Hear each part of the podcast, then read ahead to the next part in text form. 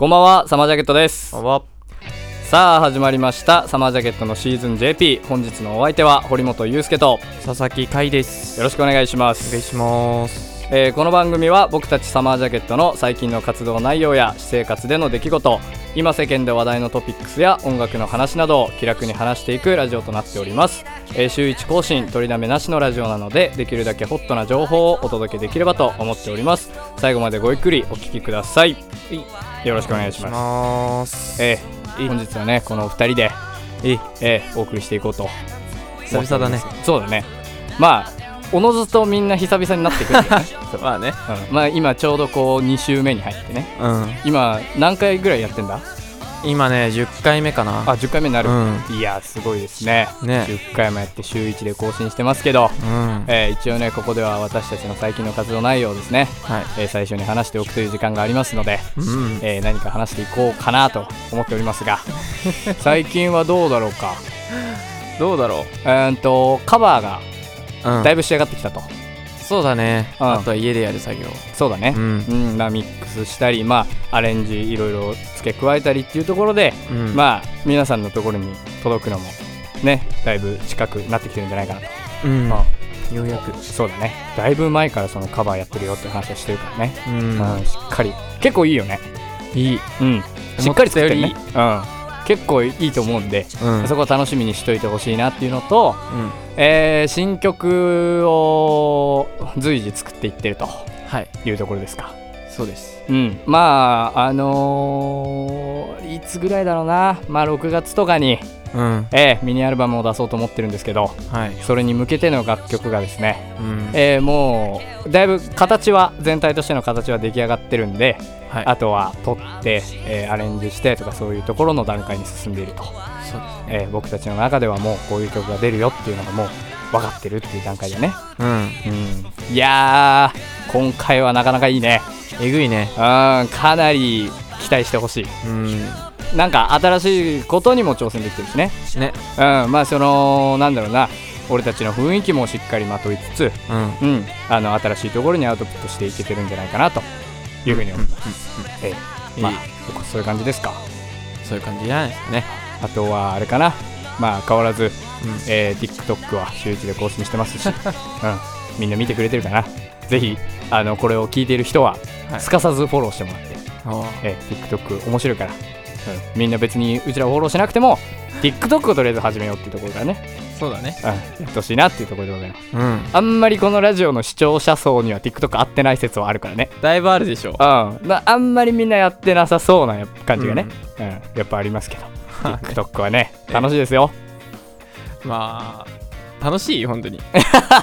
いや楽しい楽しい。うん。いやまあね別にそのなんか TikTok の宣伝みたいになってるけど そううちらの活動の一環としてやってますから、えそうね。そういうところもチェックしてくれればなとはい。思います。そんなところですか？はい。ええ。じゃあ1曲目聴いていただきましょうか。そうですね。はい。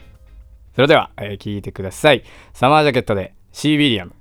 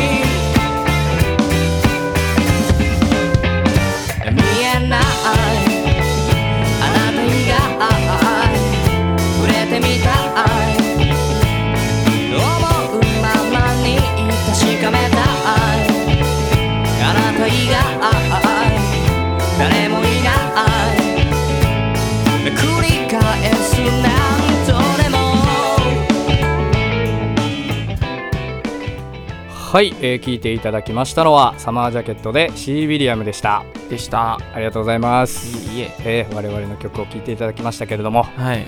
えーこのラジオで流れるの流れるのは2回目と。そうだね。いうことだね。もう一周しちゃったからね。そうだね、うん。今流れるっていうのをね流れるように言えなかったよね、うん、こういうこの噛んだ時の対処法っていうのはあるよっていうことだけは言っとくわ。おー まあそんなことは置いといてですね、うん。まあシー・ウィリアムは去年の夏ですね、うん。えーリリースされた曲になっておりまして、はい。えーだいぶ爽やかな曲になってますので、うん。あったかくなってきた時期にはだいぶちょうどいいというか、そうだね。うん、最近だいぶあったかくなってきたもんね。ね春を感じるよ。いやそうだよ。桜もね咲いてきたし、うん。うん、そういう風になってますんで、はい。えーぜひ各種サブスクリプションサービスでね、おおえー聞けますんで、うん。えー聞いていただければなとうん。思います。こんくらいでいい？いいよ。あオッケうん。ー じゃあそんな感じで。はい。はい。はい。という感じでね、うん。えーやっておりますけれども、うん。えー皆さん楽しんでいただけてますでしょうか？うん。みたいな語り出し、語りだしね。め珍しいよね、うん珍しいね。うん、やまだっぱ5分と経ってないんじゃない？いやそうだね、うんまだわかんないか、うん。うん、でもこうねみんなとのコミュニケーションっていうのもね、うん。うん、込みでやりたいよねああそうね。まあ、例えばさ、うん。あのーコメントとかね、うん。うんうんツイツイッターに上げてるんですけどその新しくラジオが上がったらね。うんうんそういうところでねこう次はこういう話題に取り組んでほしいですとかあリップ送あってくれたり、まあ、DM とかでもいいし、確かに。うん、まあそのサマージャケット様宛てにね、ええ。おおはがきをね。さうん。うんあおおはがき書いてくれてもいいし、うんああ素敵だね。うん。っていうところもありますんでね、皆さんとこうコミュニケーション取りつつやっていきたいなとはい。思っておりますよ。適当なこと言ってる風に聞こえるななんかな、うん。うん、いやそんなことはないですよ。本本当に皆さんとね、うん。えー楽しいラジオを作っていければなと思ってますんで、ネタ切れしそうだもんな。いやそうだよ。このままやってったらね、うん。なんやかんやでね。そう。ん。まあねまだまだねでもネタはあるのよ。うああまあね。今日なんかはね、うん。その先日グラミー賞ですかおが発表されまして、うん。えーまあ世界で最も権威のある、えー音楽賞と言われております。はい。グラミー賞ですね、うん。アメリカの。授賞式になってますけど、いやえーそれの話についてねちょっとちゃんとこう音楽っていうコンテンツについて、うん。えーこう話題になることってなんか一個のことで話題になることってなかなかないと思っていて、うんうんうん。俺たちのラジオでも割とそうだけどさ最近話題のトピックスをこういうところで話してるってなるときに、うん。なかなかこう一個の話題で音楽だけを深掘りするっていうのってさ意外と難しかったりするじゃん。そうね。そう。そそれってトピックスがないからなんだけど、うん。やっぱこういう授賞式みたいなのがあることによって、やっぱ音楽への関心みたいなのってすごい広がるなと思っていて、はいはいうんはい。はいだから今日は珍しくね、うん。えー音楽の話マクラミー賞を中心にしていこうかなと、珍しいね。えー思っております。珍しくです。はい。なんなら初めてまであるよね。初めてだね。うんだよね、うん。そういう感じで。しないようにしようみたいな感じのあれだったからね なんなら。空気感あった、うんあったあっうん。たまあでもそういったところに関して話すには多分この2人がベストと。いうふうに抜擢された説はある。ある？うん。いやわかんないけど。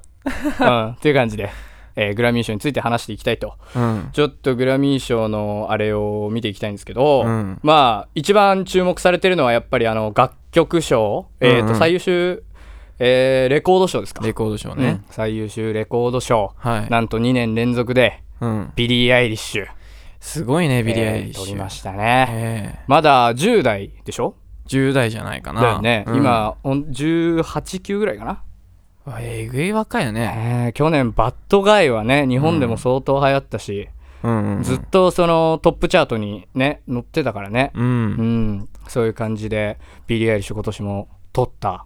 いやすごいと思う。いやすごいよマジで、うん。まあ若いっていうのもすごいけどね、うん。そのやっぱアメリカと日本の音楽への関心の違いみたいなのはあまあグラミー見てるると感じられるよね。そうだね。だいぶダウナーな音楽だもんねやっぱり。うん全然今流行ってんのと違うよねうーんいやあんなに暗いんだなってやっぱ、うん、うん、思うのは一個あるよね。うん、みんなどういうテンションで聞くんだろうね。確かに。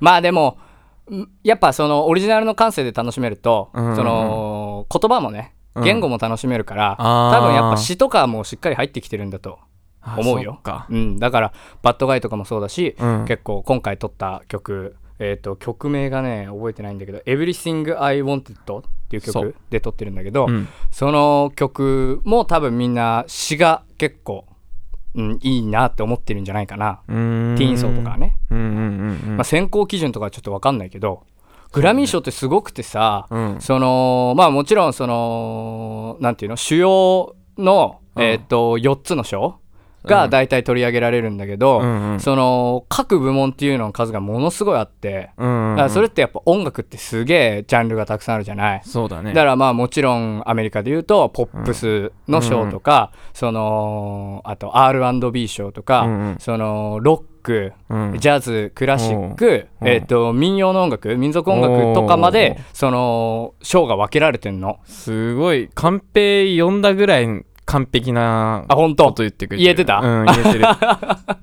そうすごいね。あのー、そんくらいあのーね細部まで分析して音楽賞っていうのを作り上げてるっていう面でやっぱりね、うんうん。そこでもまずその受賞式があるっていう時点で日本との音楽の関心の違いっていうのも感じられるよね。そうだねうん、でね、うんあのー一個ねやっぱこのグラミー賞、うん。えー今年のグラミー賞で一番話題になったのが、うん。あのー BTS ね。BTS えね。ー韓国のええアイドルグループですけど、その BTS がね受賞を逃したと、いやーやっぱ難しいんノミネート止まりということですね、うん。いや非常にすごいことですよ、まあノミネートでも十分だうんだからそのアジア圏のね、あのグループ、まあうん。うん音楽をやっている方々で、うんうん。そのそこまで注目されてグラミー賞でね、ううんんっていうのも過去にあったかなかったかっていうね、そうね。うん、レベルの話になってくるし、ね、ましてそのちゃんとこう音楽的にうん。アメリカのポップスみたいなのにうん。真摯に挑んだ上で、うん。うんしっかりノミネートまで至ってるっていうのは相当すごいことだよね。うん。ちなみにポップ部門のポップ部門ね。ポップグループ賞ですか、はい。ええ。レディー・ガガたちが撮ってたそうなんだよ、ねレディー・ガガとアリアナ・グランデですね、いやー。いや。まあ私はねこれに関して、はい。その1個だけあって、うん。えーそもそもやっぱグラミー賞っていうのはその、うん。アメリカの音楽賞なんだよね、うん。うん。BTS 好きな人たちはねなんで BTS じゃないんだってなるかもしれないけど、うん。そもそもアメリカの音楽賞っていうのがあって、うん。そう。その時点でやっぱりその土着性みたいなその民族意識みたいなのっていうのはどうしても音楽には出るんだよね。そうだね。うん、だからその国で評価される音楽っていうのは、うん。えーそもそもその国で作り上げられたその国で生まれてその人たちが作った音楽っていうのがやっぱよく響くんだよね。うん日本人の人たちも分かると思うんだけど、うん。日本で作られたね曲ってやっぱあなんだろうなアメリカとかの曲もいい曲多いなと思うかもしれないけどやっぱり日本で聴く曲日本でできた曲うん。の方がすごい心の中に響いたりするよねやっぱね。するようん。ね、そういう風な観点で見た上で、うん。えーやっぱりそういうね受賞に至ったんじゃないかなっていうのは一個あるよね。まあね。うん。民族性の違いみたいな部分うん。はあると思います。うん。まあこれはすごい個人的な話ですけど。まあね。うん。いやそれはあるよ。まあ審査基準っていうのはね、うん。そんなのは分かんないですから。ええ。ええ。もうだどんな人たちが評価してんのかも分かんない。いやそうだよね。ううん。だからねグラミー賞権威ありますけどうん。まだまだでも BTS はこれからも躍進を続けていくんじゃないかと、ね。えー期待されていますから。止まらないでしょうねうきっん。いやまだまだいまだに聞かれてるもんねダイナマイトね。とねえもう日本じゃずっとかかりっぱだからね。いやすごいよ。うん、うん、まあでも本当に曲いいよね。いいね。うん、やっぱ海外の、うん。えーポップス R&B の空気をまといながら、うん。えー全編英詞っていうことでね、ええ。えー完全にアメリカに挑戦してます。すごい素晴らしい。ノミネート十分すごいからね。いやもう本当にすごい。うん。うん、まあなんだろうな。ちょっとやっぱ韓国っていうこともあって、うん。アジア圏っていうことでうん。ちょっとね、あのー親身になれるというか、うん。あの近い感じのね雰囲気で、うん、感じられるので、うん。えー我々も嬉しいと、ええ。うんいうところでいいですか？よかろう。一応俺たちはロックバンドだからロックショー見る？ロック部門でも見ておこうか。見確かか。ロックってね俺の感覚だと、うん。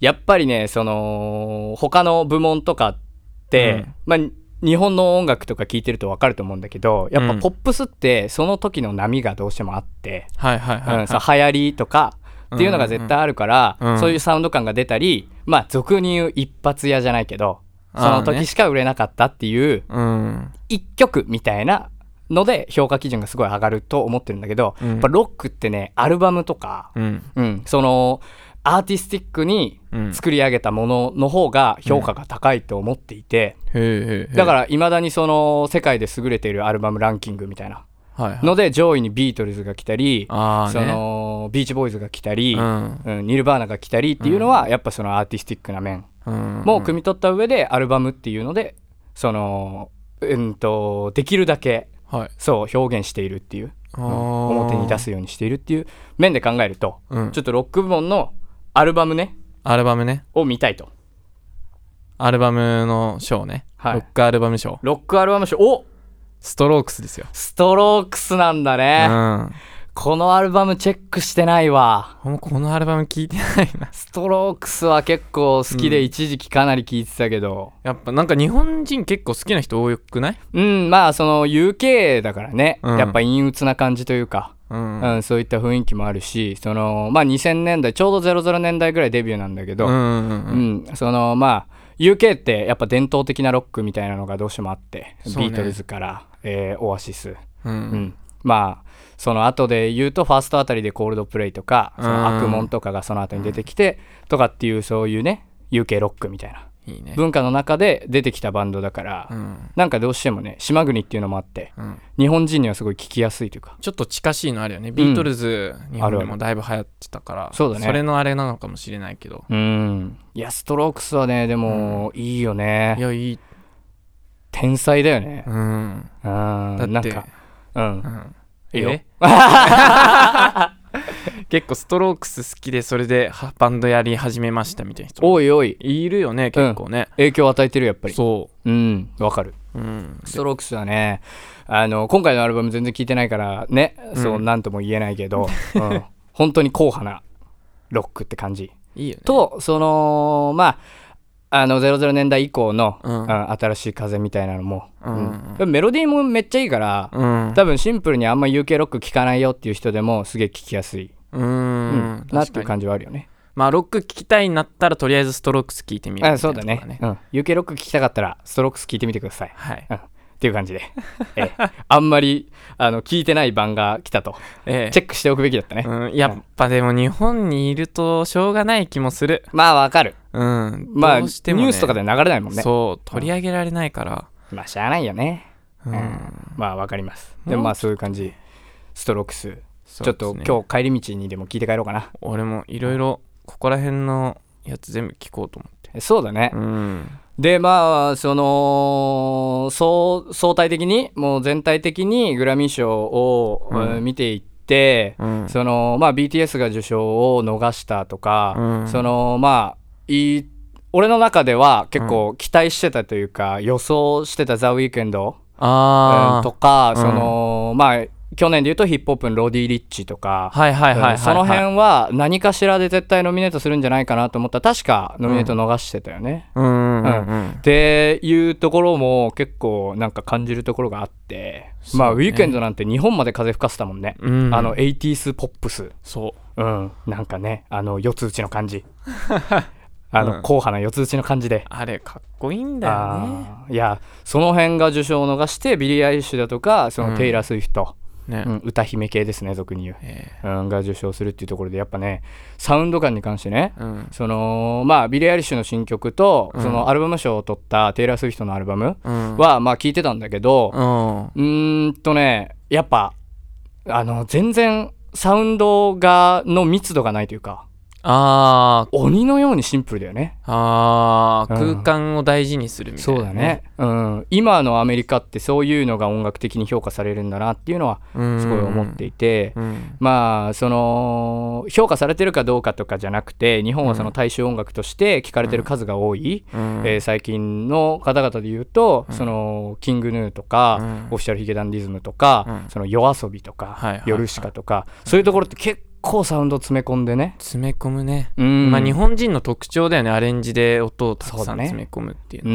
ん。っていう風に考えるとマジで今完全にアメリカでやってるような音楽と、うん。日本で流行るような音楽っていうのは全然違うっていうね。そうだうん。ね、ところもすげえ感じられたなっていう、うん。うん。逆に日本で流行ることがあるのかな？そういういやねまあ個人的な見解だけど、うん。私としてはないんじゃないかなと。やっぱり？思ってますよ。その日本の音楽っていうのはね、うん。今すごいガラパゴス化って言われるんですか、はいはいはい、えー完全に孤島鎖国的な感じになっていて、そうだね。うん。あのー独自にうん。うん2010年代まあ感覚としてはボカロが出てきた頃、はい初音ミクの登場以降から結構独自に進んでいっていて、そうだね。うん。まあ日本人の情緒を揺るがすような音楽うん。はやっぱりそのピアノをすごいテロテロ弾いたりとか、そうだね。うん、あの言葉を詰め込んでみたりとうか、ん、うん。あとシンセ好きだからね。そうだね。ね。うん、そういう開のが発してますからね。多くなってきてるね。うん。どうなんだろうね。まあでもどっかのタイミングで転換期は来る可能性はある、まあうん、どうなんだろう。でも日本人が統治して日本人しか住まないみたいな感じだから、うんまあね。なかなかね。わかる。そこが変われば変わっちゃうんかな。うん、まあでもねそのゆっくり考えていくと、うん。えーまあアメリカやイギリスの文化は日本に遅れて入ってくるって言うんで、ああね、うん、その可能性もあるっちゃあるけど、うん。っていうところはあるよね。そうだね。うん。まあそんな感じで、ええ。えーグラミー賞の授賞式が行われました音楽好きはぜひチェッねクしておくべきではないかと、聞かないと。そうだね。聞かないとだな。勉強になるからねシンプルに。我々として見れば。うん、うん、だからね皆さんもぜひこの聴く音楽ないなとか思ったら、うん。そのまあグラミー賞なり、うん。うん、そういうね受賞している音楽っていうのは、うん。まあ間違いなく優れてはいるし、うん。うんそのアーティストが影響力を持っているっていうことは確かなんで、そうですねうん、聞いておく価値はあるんじゃないかなと思います。いや。なんか言っておくことある？うーんなんかあったけど忘れちゃった。ずーっと俺が喋ってるもんね、まあね。あー。大丈夫そう？ーん。あーでも、ううん。その、うん。余談ね。はい。ミックスっていう作業があるじゃん、はいはいはけまあいいや。いうん。それでさあのーまあ海外と日本のミックスみたいなので、結構違いが出ててうん。やっぱアメリカ音楽自体シンプルではいはい。そのさっきも言ってた空間とか、そうだね。まあ、ビートを聴かせてうん。っていうのがあるからうん。そこの空間をすごい意識したミックスっていうのがうん主流というかうんなるほど、ね、当たり前なんだけど、日本人は音を詰め込むから、そうだね。あのー大体のっぺりしがちなんだよね。あー確かに。そう。わかるわ。なんかだからそういう部分もねいろいろうん。あるなーってまあ文化のながらもさ。違いに完全になってきてるってところだようん。ね、でもなんかエンジニアさん的には結構そのうん。海外のも聞くから、そうだね。そうそういう思考も持ってうん。いろいろす空間をうん。ちょっといろいろ試行錯誤しているみたないなところはねぱあるんだけどあー。やっぱネイティブの人にはかなわない部分があったりとかね,、あー。まあでも独自に進めていくっていうことは悪いことではないからね。そうね、うん。だからもうそこを逆に突き詰めてしまえば確かに。平面的みたいに揶揄される部分があるんだけどうん。そこを逆に突き詰めていけばそれはそれですごいやかっこい芸術いし、うんうん。いいと思うからなりますよ。ちょっと俺もどうしようかなみたいな。でももしかしたらね、うん。その平面が世界に広がる時が来るかもしれないからね、そうね。うん、アメリカの音楽市場に次いで日本の音楽市場っていうのは2番目に大きいですから、ああ言ってたね、うん。そういえば。そういう風に考えるとやっぱ日本の音楽の影響力っていうのはある程度あると、うん。うん。あと昔あのこれもまた余談なんだけど、うん。うん。ちょっとパッと話しておきたくて、あうん。その絵画ね、うん。うん、その印象派が出てくるまでモネとかが出てくるまでのうん。絵画っていうのはそのいかにうまく描くか立体を描くかに挑戦してたの、うん。うんうん、うん。その写真がなかったからね、そうね、うん、ただその幕末の頃に、うん。えー、と日本の浮世絵がですね、うん。えー、と海外に持っていかれてですね、はいはいはい、はい。えーその個展が開かれているところで、うん。えーこれは何だと、うん。うん。こんな絵の描き方があるのかと、うん、をヨーロッパの人たちは驚いたわけですよ。ううん。ん。そこでその浮世絵を見て、うん。モネとかルノワールとかっていう人たちは印象派っていうのに動き出したんでね。そうだ。そう。だから日本の文化を汲み取ってなかったら、うん。ああいう名作が生まれなかった可能性もあると。いやーあれはでもすごいもんねやっぱうん。浮世絵だとか、突き詰めていくと結局ね。いやそうだね、ううん。んっていう可能性もあるんで、まあはい音楽もそういうことがあるかもしれないとそうだね。言ったところですか。えマジ無限で話せるね音楽無限に話せるよ。うん。ちょっとまずい。うんまずい。この辺までにしておきましょうか。そうだね。はい。そうしよう。はい大丈夫ですか？はい。はい。したらもう一曲聴いていただきましょう。はい。はい、えーサマージャケットで「ユーズド」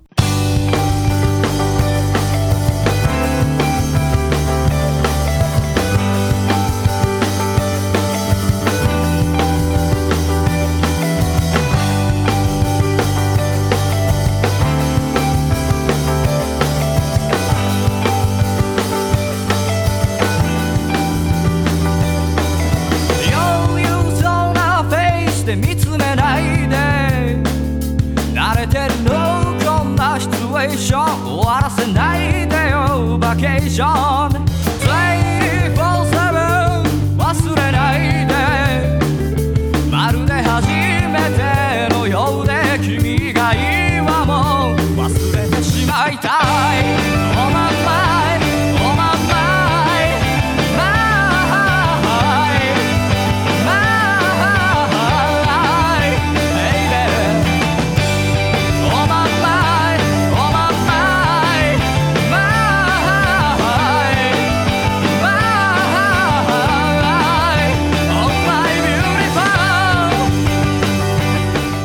はい、えー、聴いていただきましたのはサマージャケットで「ユーズド」でした。はい。ありがとうございます。あええこれもまさに UK ロックの影響といいますか、うん。そういうのを組み込んで作った曲ですね。さっきのストロークスじゃないけど。うん、うんまあもともと俺がそういう音楽好きだからっていうのはね。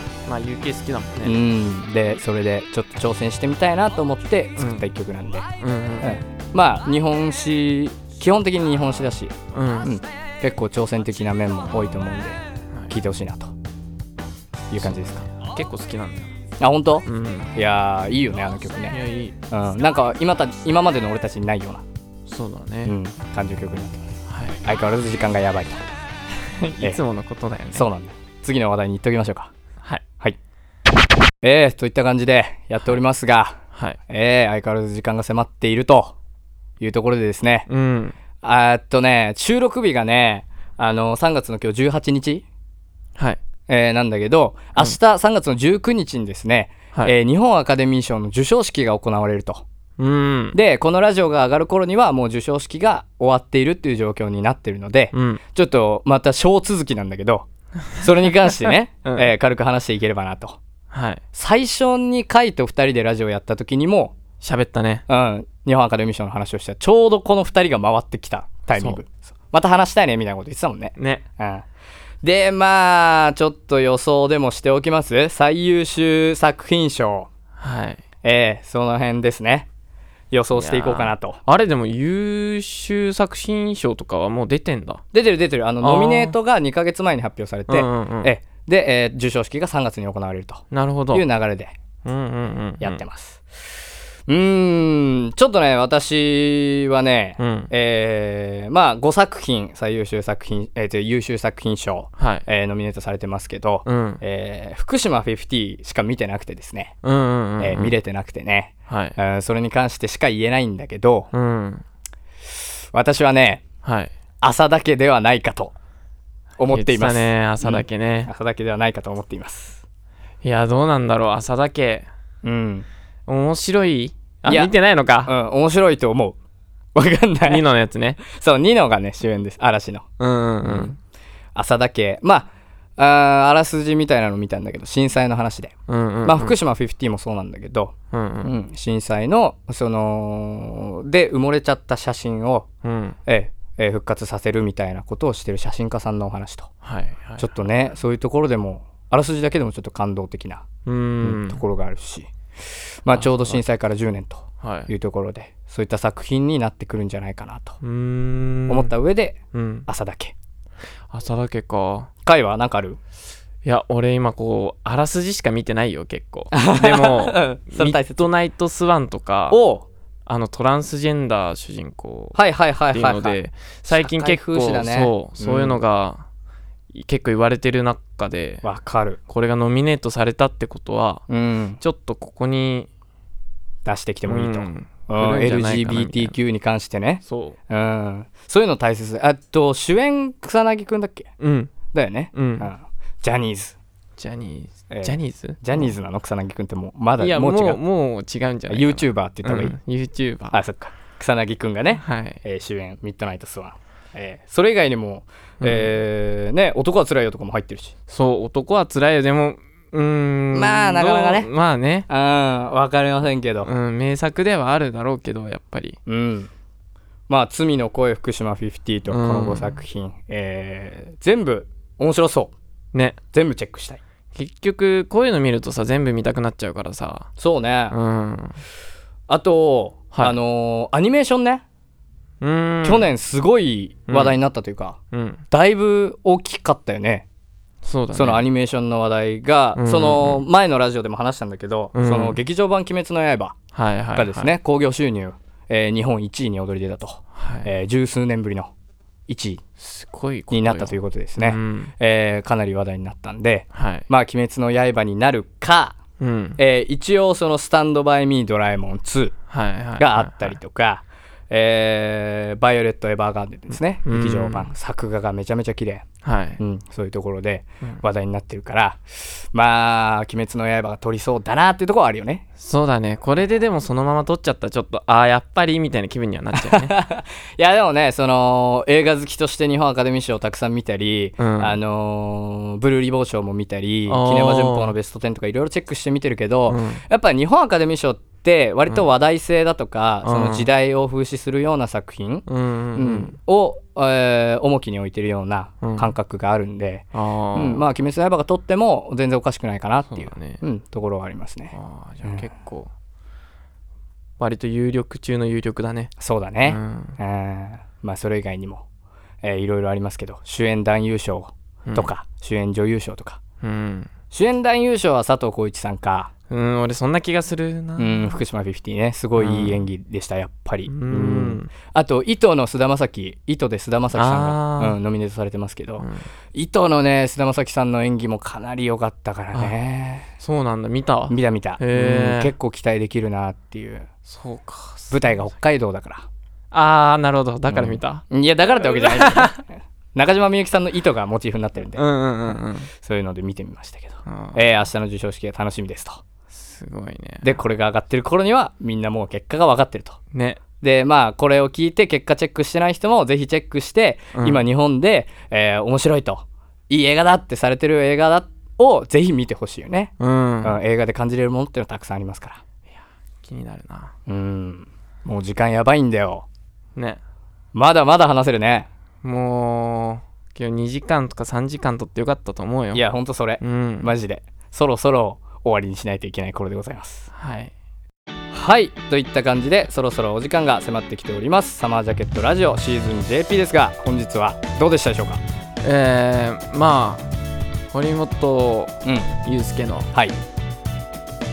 まあ語りを聞くとして。いやマジでそういう感じになってはい。でもすごい話うまいなずっと思ってる いやそんなことはないさ。いやいやもう3人体制の時のライブの MC からこいつは話がうまいなってずっと思ってる。ただね饒舌なのよ、うん。あのねもう話だけはね、うん、好きだから。あすごいわ。どんどん話しちゃう。すごい落語家とかいけるんじゃああ将来なろうかな。ない将来？いうん。ける？30 30年後とか。ああ50何歳ぐらいになったなるほどね。ら落語家になる。っていうじゃあ新しくなんか言う始めてあれえそうそうそうそう。堀本っていう。堀本堀本の 堀本のみたいなのさあるじゃん。笑福亭みたいなやつのね、野望を持ってね。うんうん、そういうのをやっていきたいと思います、はうん、私ばっかり喋ってしまってましたけどええ。大丈夫ですか？そんな感じで、いまあねそんな感じで。うん、じゃあいいですか？いいよ。はいさあといった感じでお送りしてまいりましたサマージャケットラジオシーズン JP ですがこの番組は、えー週1更新取りだめなしのラジオとなっております。できるだけホットな情報をお届けできればと思っておりますのでまた来週ももしよろしければ聞きに来てみてください、えーメンバーも不定期更新ランダムコンビで挑もうと思っておりますので、えーそこもお楽しみにしていただければと思います。最後までご視聴ありがとうございました。本日のお相手は堀本裕介とえー佐々木海でした。りがとうございました。じゃあねー。じゃあねー